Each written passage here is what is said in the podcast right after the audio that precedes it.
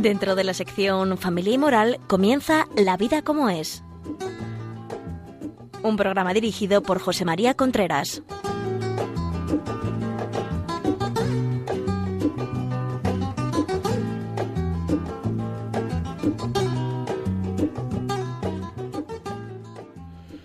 Hola amigos, aquí estamos nuevamente en La Vida como es, el programa que semanalmente Radio María hace para todos ustedes relacionado con la vida, eh, la familia, eh, la relación de pareja, el noviazgo, educación de los hijos, sexualidad, etcétera, etcétera, etcétera.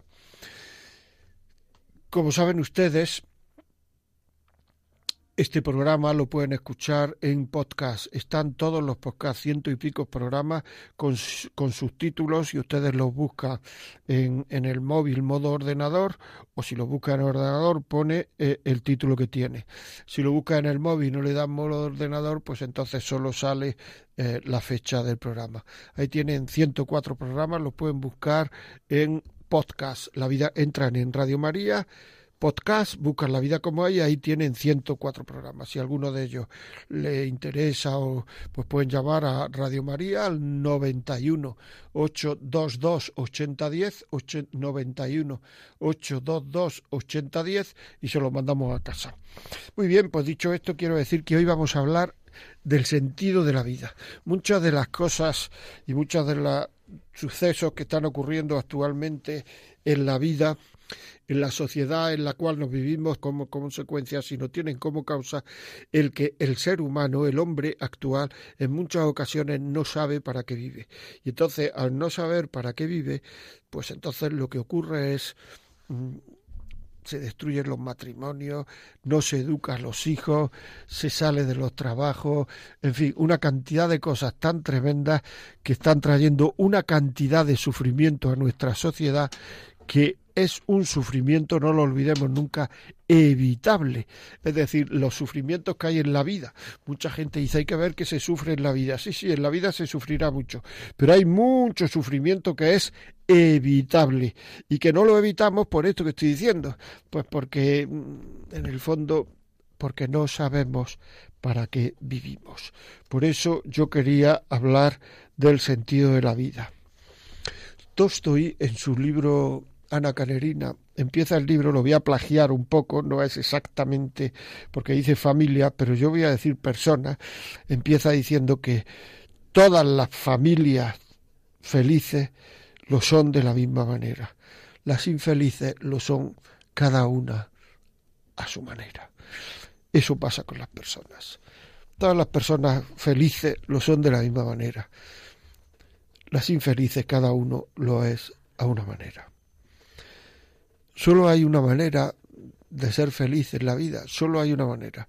Y esa manera de ser feliz es vivir aquello para lo cual uno ha nacido. Así de claro. Por tanto, hay que preguntarse, ¿yo para qué he nacido? ¿Lo estoy viviendo? Porque claro, ¿yo para qué he nacido? ¿Lo estoy viviendo? Porque a lo mejor no lo estamos viviendo a lo mejor no sabemos para qué hemos nacido. Había un sabio griego al cual uno de sus discípulos le preguntó, Maestro, ¿quién trabajará mejor? entonces el sabio le dijo, Vente conmigo. Se fueron andando por una esplanada grande que había, y al cabo del rato se encontraron a una persona que estaba partiendo piedras. Y le preguntaron, ¿y usted qué hace? Y esta persona dijo, yo estoy partiendo piedras. Siguieron andando. Y al cabo del rato había otra persona partiendo piedras. Y le preguntaron, ¿y usted qué hace? Y dijo, yo estoy haciendo un edificio. Siguieron andando y al cabo del rato se encontraron a otra persona que estaba partiendo piedra y le preguntaron, ¿usted qué hace? Y este hombre les dijo, yo soy griego, estoy haciendo el Partenón. Y entonces este, este sabio le preguntó al discípulo, ¿quién trabajará mejor? Y entonces el discípulo le dijo, aquel que trabaja que tiene más motivos para trabajar. Evidentemente, parece ser que el que estaba haciendo el Partenón tenía más motivos para trabajar que el que se creía solo que estaba partiendo piedras. Este es un tema importante que, que hay que saber y que hay que, que, que vivir porque es que porque es así. Yo para qué trabajo, yo para qué educo, yo para qué vivo en definitiva. Muchas veces nos decimos la palabra, nos decimos que no tenemos motivación, es que no tengo motivación para hacer las cosas. Es que yo no sé para qué vivo, no tengo motivación. La palabra motivación viene del latín motivus, que se traduce por valor, por virtud. Por tanto, la motivación tiene que ver con, con el deseo del hombre por vivir valores. ¿Qué motiva al hombre? Al hombre lo motivan las cosas que se refieren a su persona fundamentalmente. Esto lo estudió hace muchos años una persona que se llamaba Hedberg, que hizo unos grandes estudios en relación a lo que motiva al hombre. Y lo que motivaba al hombre era lo que afectaba a su persona, que se preocupen por mí, el saber más, el reconocimiento entre iguales, o sea, este médico es un es al médico que van los médicos cuando se ponen malos. Eso es el reconocimiento entre iguales, eso es muy importante, ¿no? Es una la autoridad en el saber, el aprender más, el crecer como persona. Estos son cosas importantes y esto es lo que este hombre decía que fundamentalmente motivaba al hombre. Luego hay una serie de cosas que nosotros creemos que motivan mucho a la persona, que son el tener y que no motivan mucho, por ejemplo, pues las condiciones materiales en las cuales uno vive, el dinero, eh, pues el jefe que tiene uno. Estas cosas no motivan. Lo que sí tienen es una gran capacidad para desmotivar. Es decir, si uno está en un trabajo y no le pagan, si le pagan no le motiva. ¿Por qué? Pues porque porque es lo, lo, normal, ¿no? Pero si tiene, si, si, si no le pagan, le desmotiva mucho. Tiene una gran capacidad para desmotivar. Es, por ejemplo, para entendernos bien, es como si nosotros vamos a hacer deporte y al volver nos duchamos en un frío día de invierno. Nos duchamos. Entonces, si, si sale agua caliente, no nos motiva mucho, porque es lo normal, solo falta que a 15 bajo cero, además, no me salgo agua caliente. Pero en cambio, si no hay agua caliente, me desmotiva mucho. Por tanto, yo puedo decir, el agua caliente motiva mucho. No, el agua caliente no motiva. No tiene gran capacidad para motivar, pero sí tiene una gran capacidad para desmotivar. Pues eso es lo que ocurre con las cosas, que no motivan mucho, pero tiene una gran capacidad para desmotivar. En cambio, lo que de verdad motiva al hombre es todo lo relacionado con el crecimiento personal el tener motivos, el vivir eh, eh, valores es el motor del ser humano. Esto también lo decía Víctor Frank. Víctor Frank es el tercer psiquiatra de la línea vienesa de psiquiatría y el primero Freud decía que el hombre se movía por el placer, Adler, que fue el segundo, decía que el hombre se movía por el poder y Víctor Frank dice, decía, porque murió hace unos cuantos años, que el hombre se mueve por el sentido de la vida, es decir, por tener una respuesta a la pregunta yo por qué vivo. Y en el momento en que se tenga una respuesta a la pregunta yo por qué vivo, pues entonces él en sus consultas le preguntaba a, a su gente, a sus enfermos, le preguntaba, ¿usted para qué vive? ¿Usted por qué no se abandona y deja de hacer todo lo que hace en la vida? Y entonces la gente le respondía, pues porque tengo un trabajo, porque tengo un marido, porque tengo una mujer, porque tengo unos hijos, porque tengo lo que tuviera, una religión, porque tengo lo que sea. Entonces este hombre, Víctor Frank, le decía, ¿y por qué no se dedica usted a eso en cuerpo y alma? ¿Por qué no se dedica a eso en cuerpo y alma? Y esto es realmente, es así. Es decir, ¿qué tenemos que hacer nosotros en la vida? Preguntémonoslo. ¿Qué tenemos que hacer nosotros en la vida? ¿Por qué no nos abandonamos y dejamos de hacer todo? ¿Qué, ¿Qué, nos mueve a no abandonarnos? ¿Qué tenemos que hacer en la vida? En la medida en que nosotros sepamos qué tenemos que hacer en la vida, por qué vivimos, ese es el sentido de nuestra vida. Ese es el sentido. Es decir, nosotros tenemos que buscar un sentido para vivir. Pero luego decimos, pero vamos a ver, o sea, si este es el sentido de tu vida, si tú dices que lo que te interesa, lo que más te interesa en la vida son los hijos, que eso lo dice mucha gente, ¿por qué no los educamos? Porque es que en muchísimas ocasiones hay gente que te dice eso, lo, lo que más me interesa de esta vida son los hijos, pero luego no los educamos. No los educamos. No estamos con ellos. No hablamos con ellos no pensamos en ellos, no solamente en lo que les viene bien materialmente, porque pensamos cuando no comen, cuando tienen un problema, cuando están enfermos, cuando... Pero adelantarnos a pensar de eso, esto le vendría bien a fulanito, a fulanita, porque así sería mejor persona, porque así aprendería más a, a trabajar mejor, porque así... A eso no le dedicamos gran tiempo, no hablamos con los hijos, Muchas veces es que no tengo tiempo para hablar con los hijos, pero usted los lleva al colegio por la mañana, sí, yo los debo en el coche, me decía el otro día una persona, pues entonces, ¿qué, ¿qué hace en el coche? ¿Cuánto tarda? ¿Un cuarto de hora? Pues entonces, ¿qué hace en el coche? Vamos con la radio. No, hombre, pero si es un momento, fíjese, un cuarto de hora todos los días hablando con sus hijos. ¿Ustedes cenan con los hijos? ¿Con la televisión puesta? Quiten la televisión, cenen sin televisión Hablen con los hijos. Hablen. Terminarán conociendo a los hijos. Terminarán conociendo a los amigos de los hijos. Lo que piensan los hijos, lo que piensan los amigos, lo que piensan los padres de los amigos. Conocerán a sus profesores.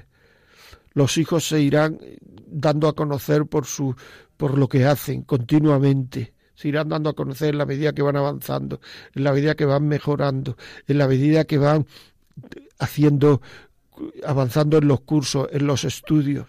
Entonces, si dice usted que lo que más le interesa en la vida son los hijos, ¿por qué no hace todo esto que estamos diciendo? ¿Por qué no?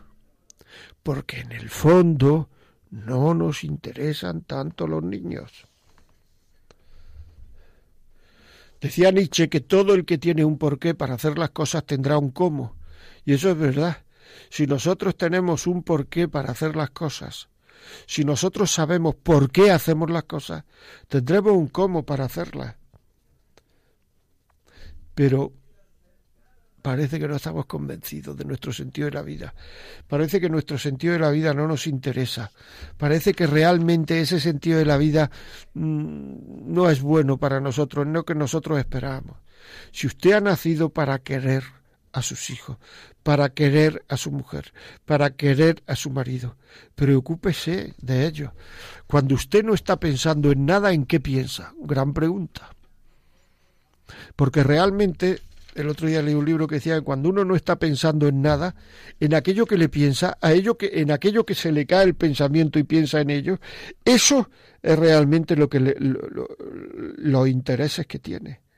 Si usted realmente no está no está pensando, no está mm, viendo, no está, no se le cae el pensamiento muchas veces en los hijos y en su mujer o en su marido, es que le interesa mucho menos de lo que usted cree. Luego sí, para decir a mí me interesan mucho los hijos, sí, eso está bien, es, un, es, una cosa buena, pero a la hora de vivir eso, a la hora de vivir que realmente lo que a mí me interesa son los mis hijos, no lo está usted viviendo. Por tanto, yo creo que es muy bueno, muy bueno el que realmente nos demos cuenta de qué es lo que nos interesa de verdad en la vida y entonces llevarlo a cabo. O sea, llevarlo a cabo. Lo que me interesa en la vida es esto. Es que eso es muy importante. Es decir, realmente el sentido de, una, de la vida de una persona es tiene que ver con el amor.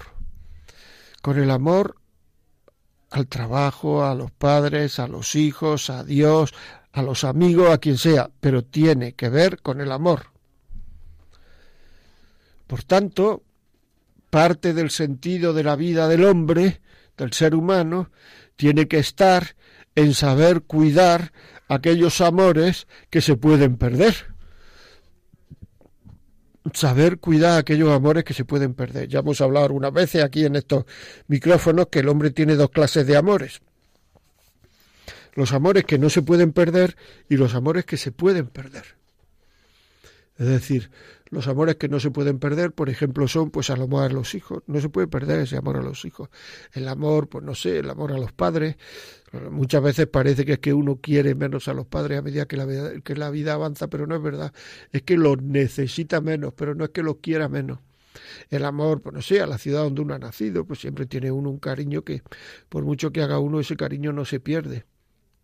Y luego hay unos cariños que se pueden perder, que son el amor a Dios el amor a la pareja, el amor al marido, a la mujer y el amor al trabajo. Muy importante, muy importante esto. Estos amores, cuando el hombre fue creado, no se podían perder tampoco. Como consecuencia del pecado original, estos amores uno los puede perder. Y para querer, la primera cosa que uno tiene que tener es ser libre. No se puede motivarse uno, no se puede automotivar, no puede uno hacer el sentido de la vida sin ser libre, pero entendiendo bien lo que es ser libre sin tener la capacidad para enfocar el amor hacia una persona. En el momento, o hacia una cosa, en el momento en que uno dice, yo es que en este trabajo no, o sea, estoy porque no tengo dónde caerme muerto, porque no sé dónde ir, porque no sé, se está equivocando usted. Ese trabajo nunca será el sentido de su vida. En el momento en que uno dice es que esta mujer o esta religión o este Dios, no sé cuánto, dónde voy a ir yo, es no el ser humano tiene que ser libre. Cuando una mujer, voy a hacer esto para que se entienda lo que es, lo que quiero decir por libre. Cuando una mujer, una madre me refiero, está con un hijo en un hospital, esa madre está ahí porque le da la gana. Es que no puede, no puede, no puede dejar de estar. Perfecto pero lo hace porque quiere. Aunque no pueda dejar de estar, lo hace porque quiere. ¿Me estoy explicando? Es que es muy importante eso. Si usted a todas las madres que están con un hijo, ¿y por qué está usted aquí con su hijo en el hospital? Porque quiero. No, véngase conmigo y no esté con el hijo. No, no, es que yo quiero estar aquí. O sea, no puedo no estar aquí, pero lo hago porque me da la gana. Así eran los amores del hombre antes del pecado original. O sea, uno quería a Dios porque no podía dejar de querer a Dios, pero quería a Dios porque le daba la gana. Uno quería a su mujer, a su marido, o sea, Adán a Eva y Eva a Adán, no porque no pudiera, pero querían porque les daba la gana. Y uno quería lo que hacía porque le daba la gana. Ahora uno tiene que coger esa libertad para poder ser automotivado, para poder ser libre, para poder querer. Decía Víctor Frank, él estuvo en un campo de concentración o en dos, y vio entrar gente en la cámara de gas y decía, el hombre es ese ser que puede entrar en la cámara de gas libre o recitando una oración. O puede entrar amargado, libre y recitando una oración o amargado. Es decir, que había gente en la cámara de gas que entraba libremente en la cámara de gas. Eso no quiere decir que si le hubieran dado la oportunidad de irse se hubieran ido. Por supuesto que se hubieran ido.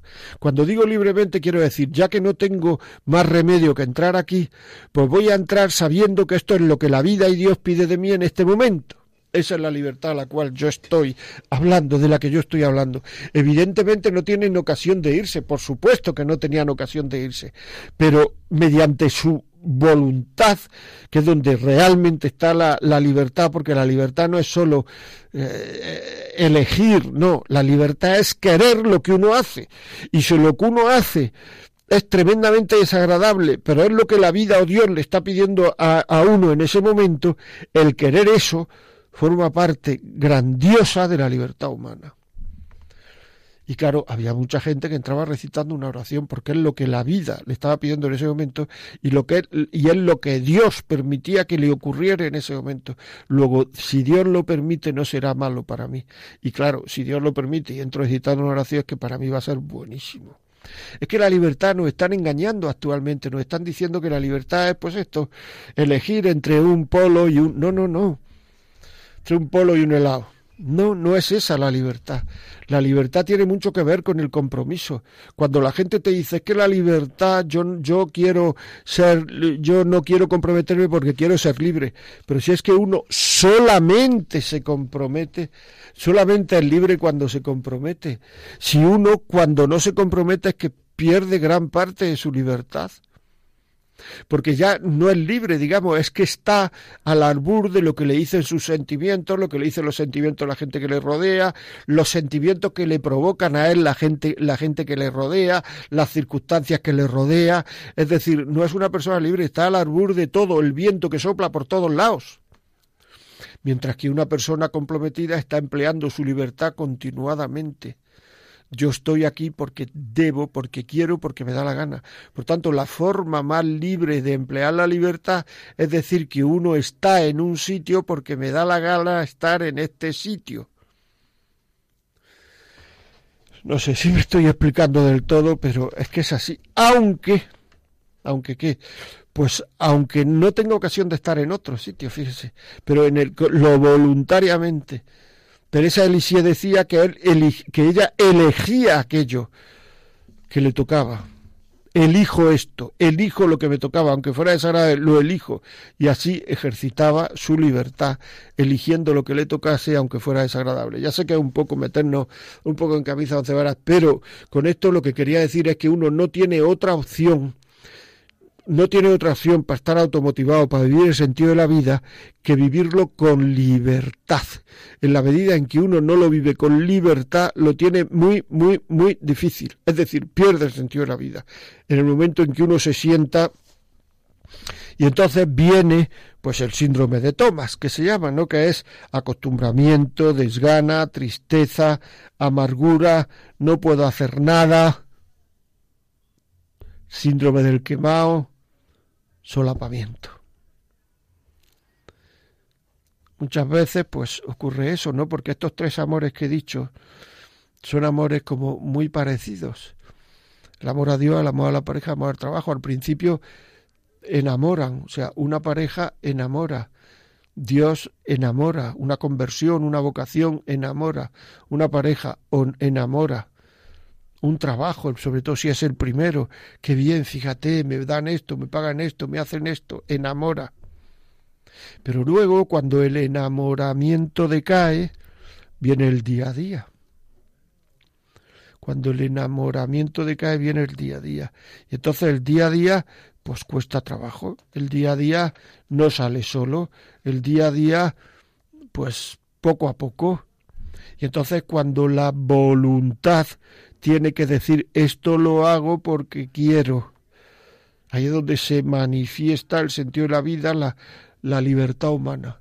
Esto lo hago porque quiero, aunque no me apetezca. La libertad tiene mucho de distanciarse un poco de los deseos y de los sentimientos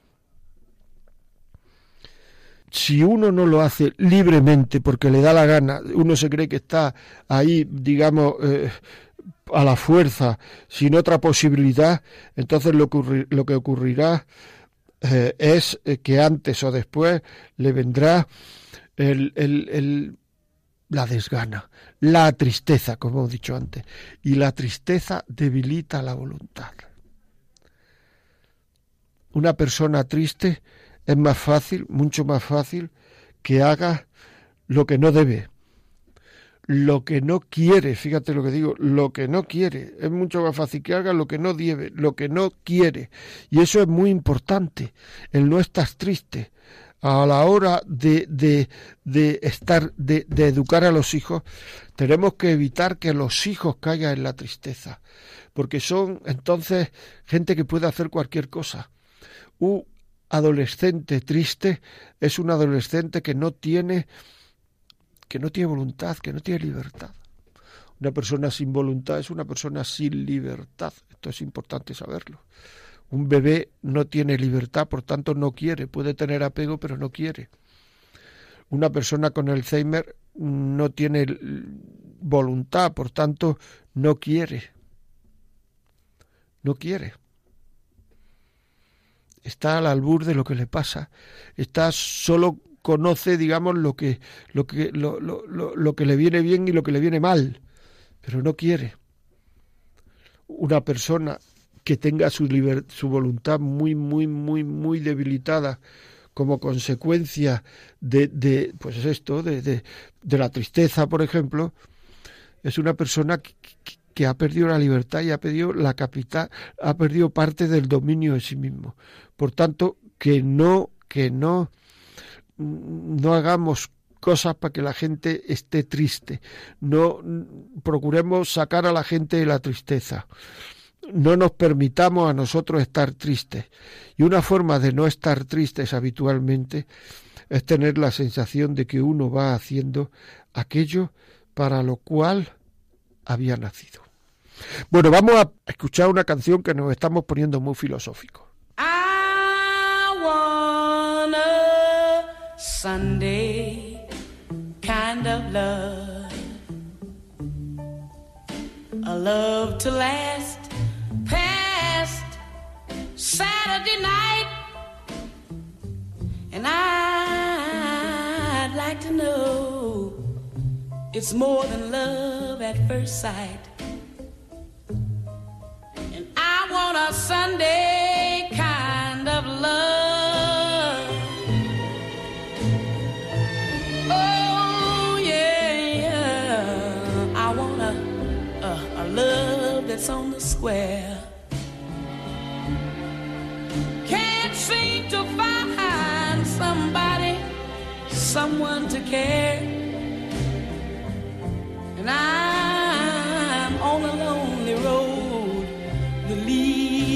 to nowhere. I need a Sunday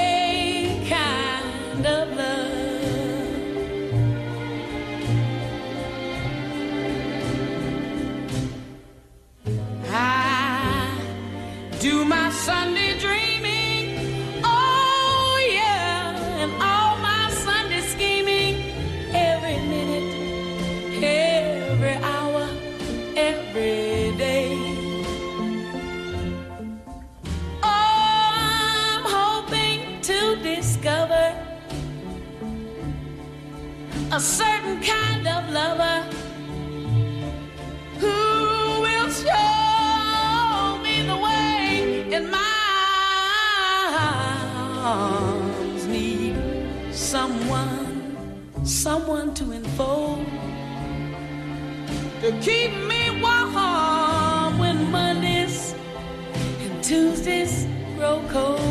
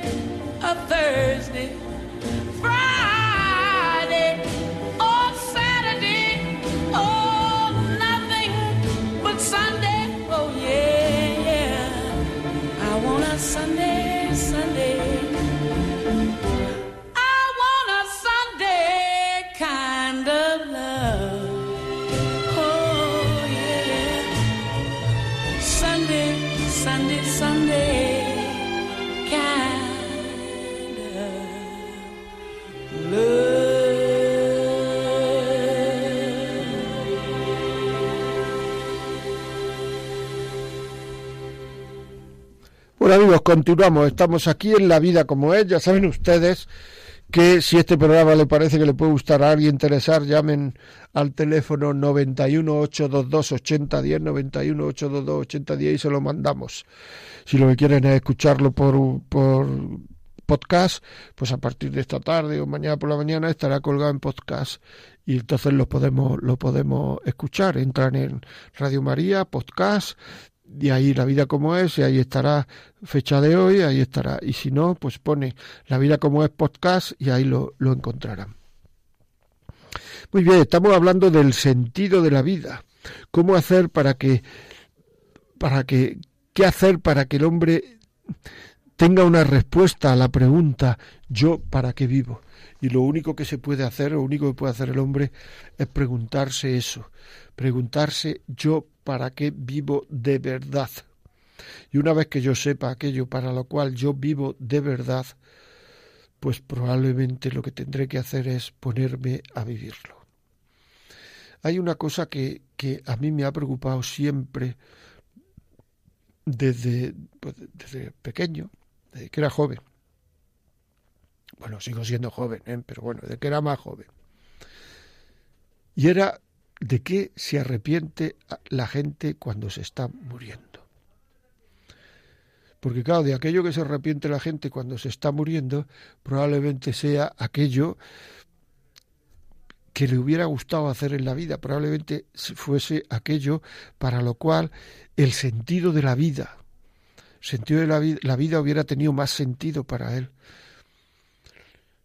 Lo que la gente, según lo que he leído últimamente, la gente se arrepiente de no haber perdonado a esa familia, de no haber perdonado a ese hermano, de habernos muerto los hermanos distanciados, de no haber atendido más a mi padre y a mi madre cuando estaban enfermos, de haber dedicado poco tiempo a mis hijos, de no haber dedicado más tiempo realmente a conocer a Dios. Esto es una cosa que es, o sea, a vivir más intensamente mi religión, a conocer más intensamente mi religión, a vivir a, Dios con, con Dios y conocer más a Dios que se puede más intensamente, porque en el fondo es que en quien voy a estar el resto de la eternidad.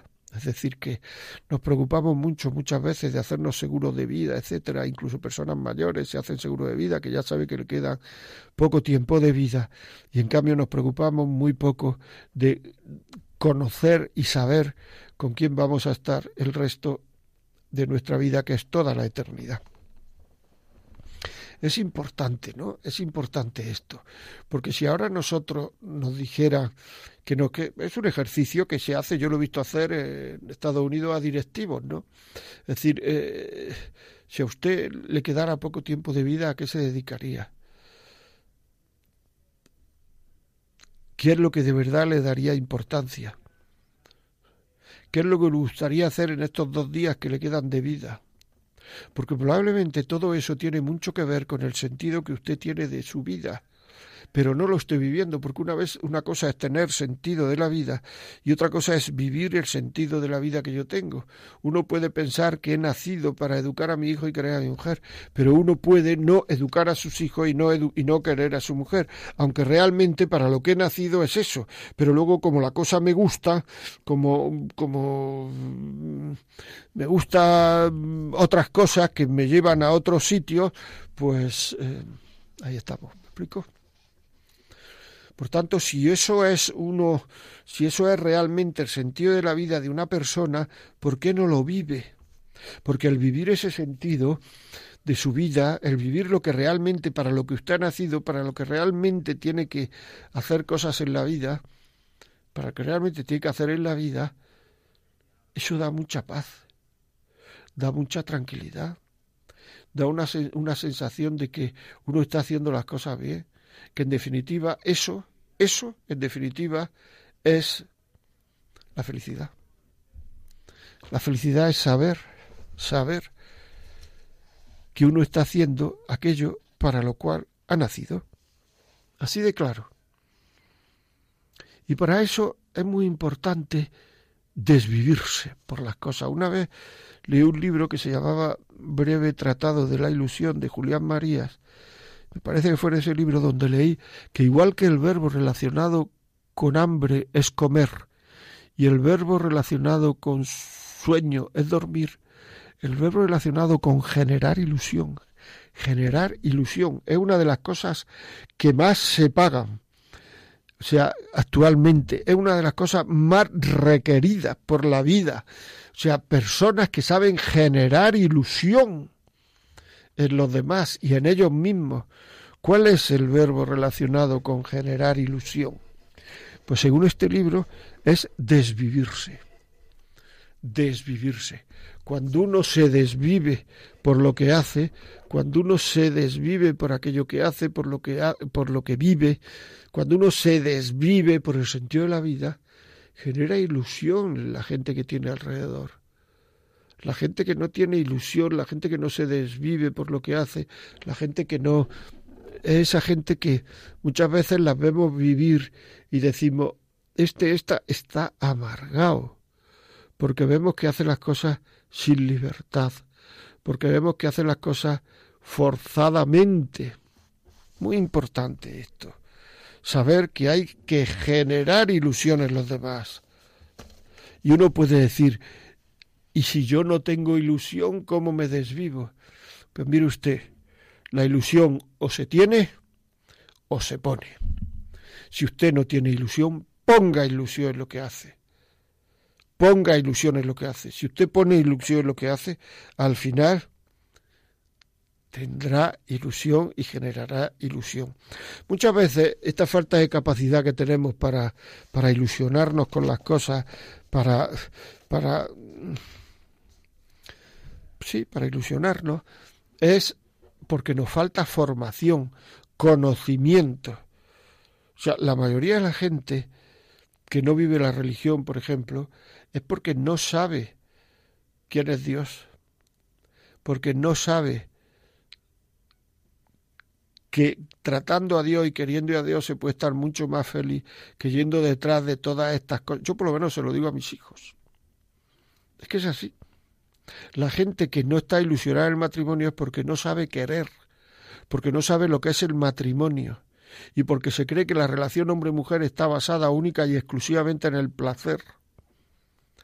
Pero eso al final llega al vicio, llega al desencanto, llega al darse cuenta que no ha merecido esto la pena, llega al aburrimiento, lleva al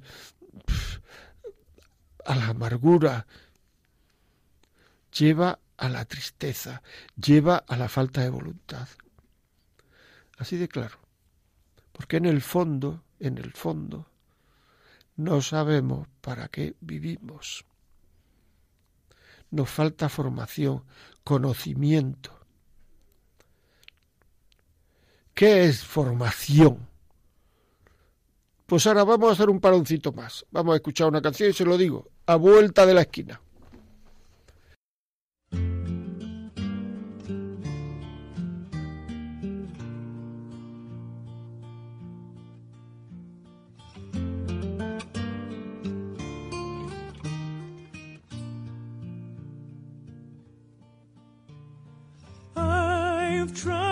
To hold this back so long.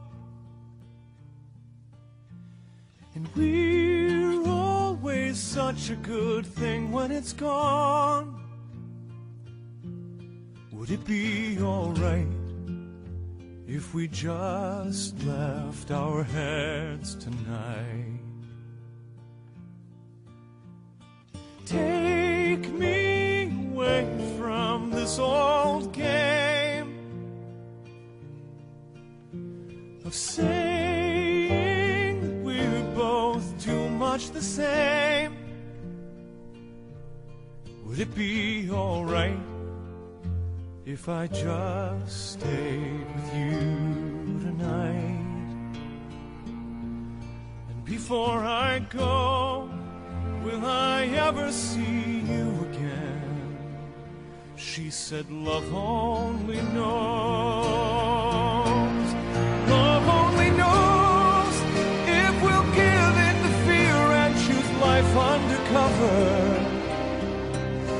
and love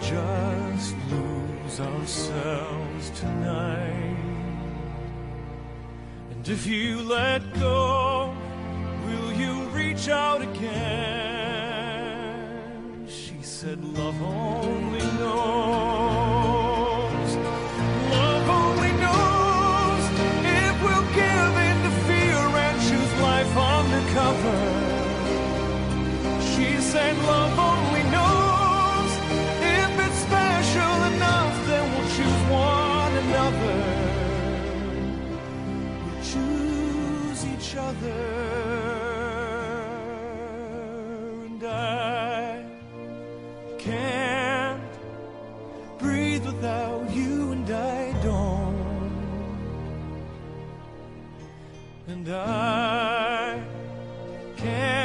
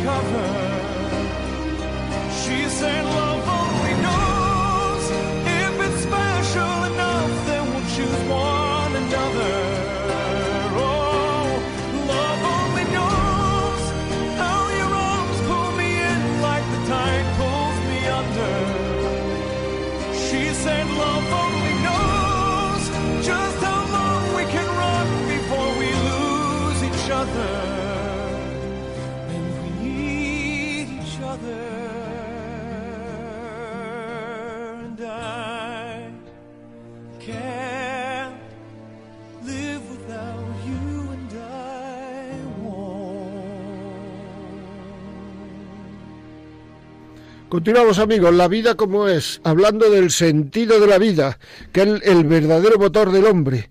Ya saben ustedes que pueden pedir este programa al 91 822 8010. Nos lo piden, se lo, se lo pedimos y y se lo mandamos a casa. Llamen por teléfono y se lo mandamos. O a la vida como es, arroba radiomaria.es.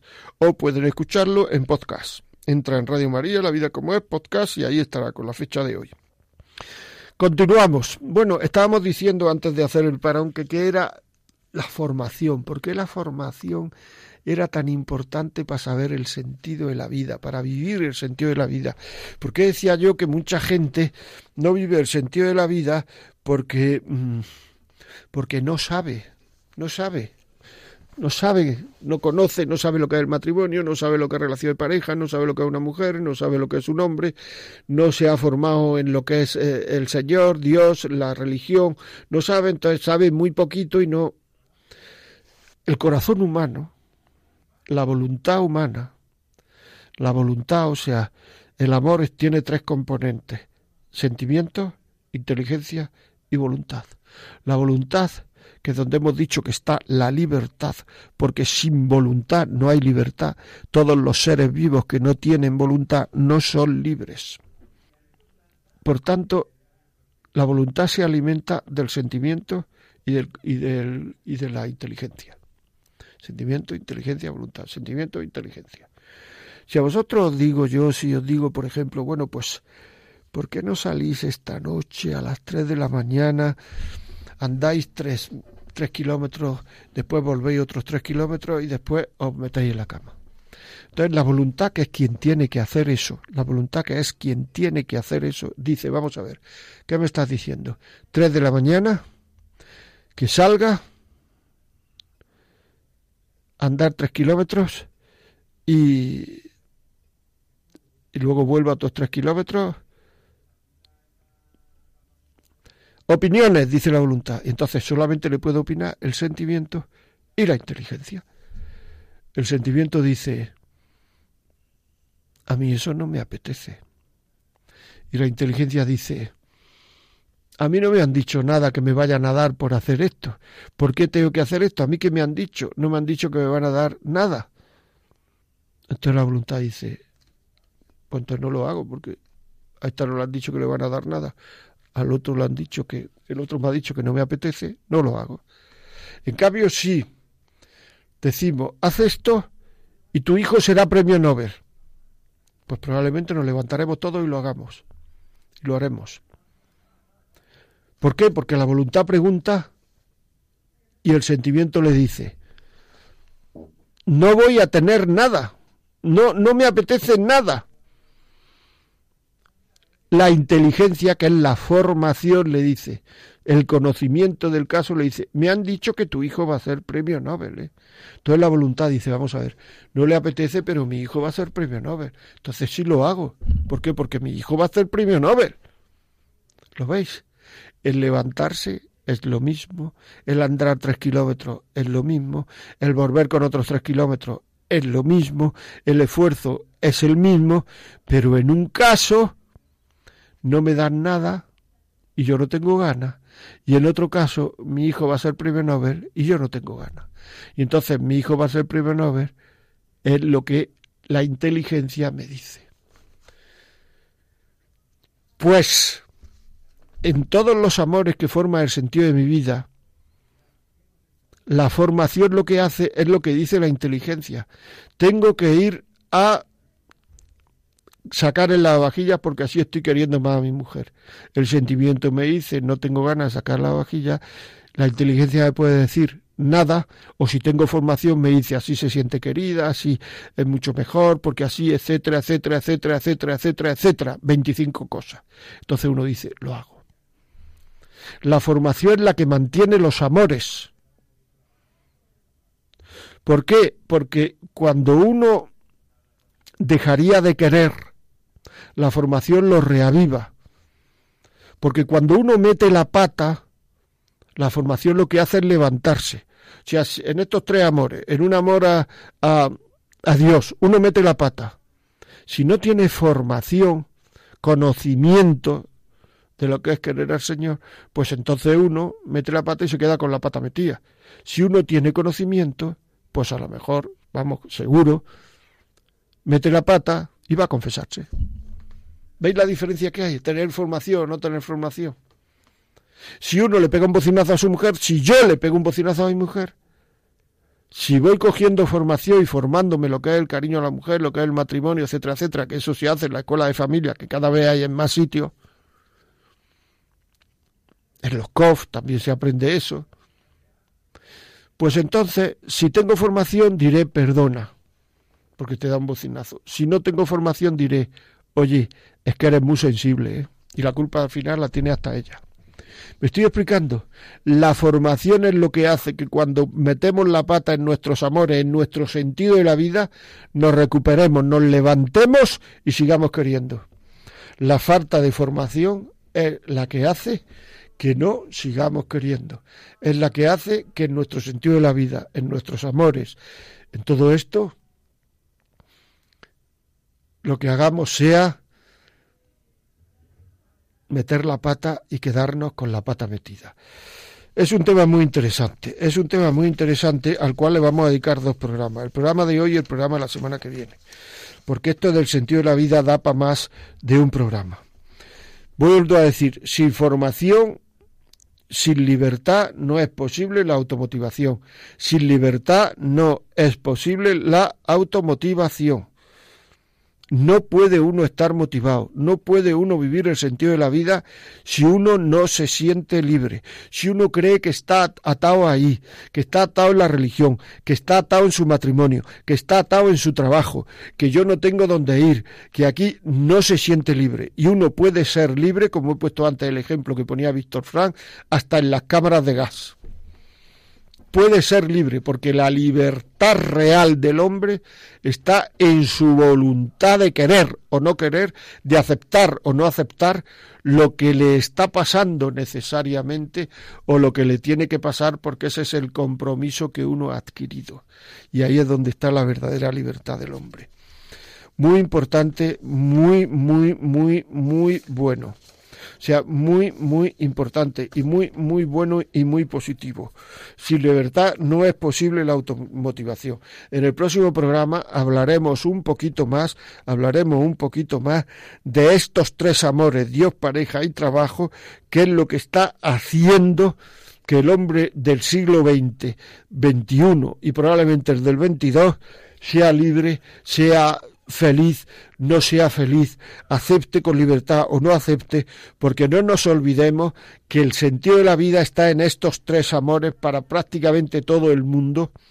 Y además estos tres amores, como veremos al final del segundo programa, se entrelazan. No pueden ir estos tres amores muchas veces por separado, sino que se van entrelazando entre ellos. Muy bien, pues hasta aquí hemos llegado en este primer programa, seguiremos en el siguiente y les recuerdo, como siempre hacemos, que si quieren este programa pueden llamar al teléfono 91 822 8010, se lo mandamos en un MP3, en un CD, en un, en un DVD, en fin, se lo mandamos, lo pueden escuchar por eh, Radio María en los podcasts. Puedes descargar un podcast y lo puedes escuchar ahí. También es verdad que lo que pueden hacer también es eh, escribirnos si tiene alguna pregunta o algo le ha interesado, o le parece, eh, tiene alguna opinión sobre, lo que estamos, sobre este programa o sobre otro en Radio María, escribirnos y, y, en la medida que sepamos, pues contestaremos, contestaremos a todos. Muchísimas gracias y hasta la semana que viene.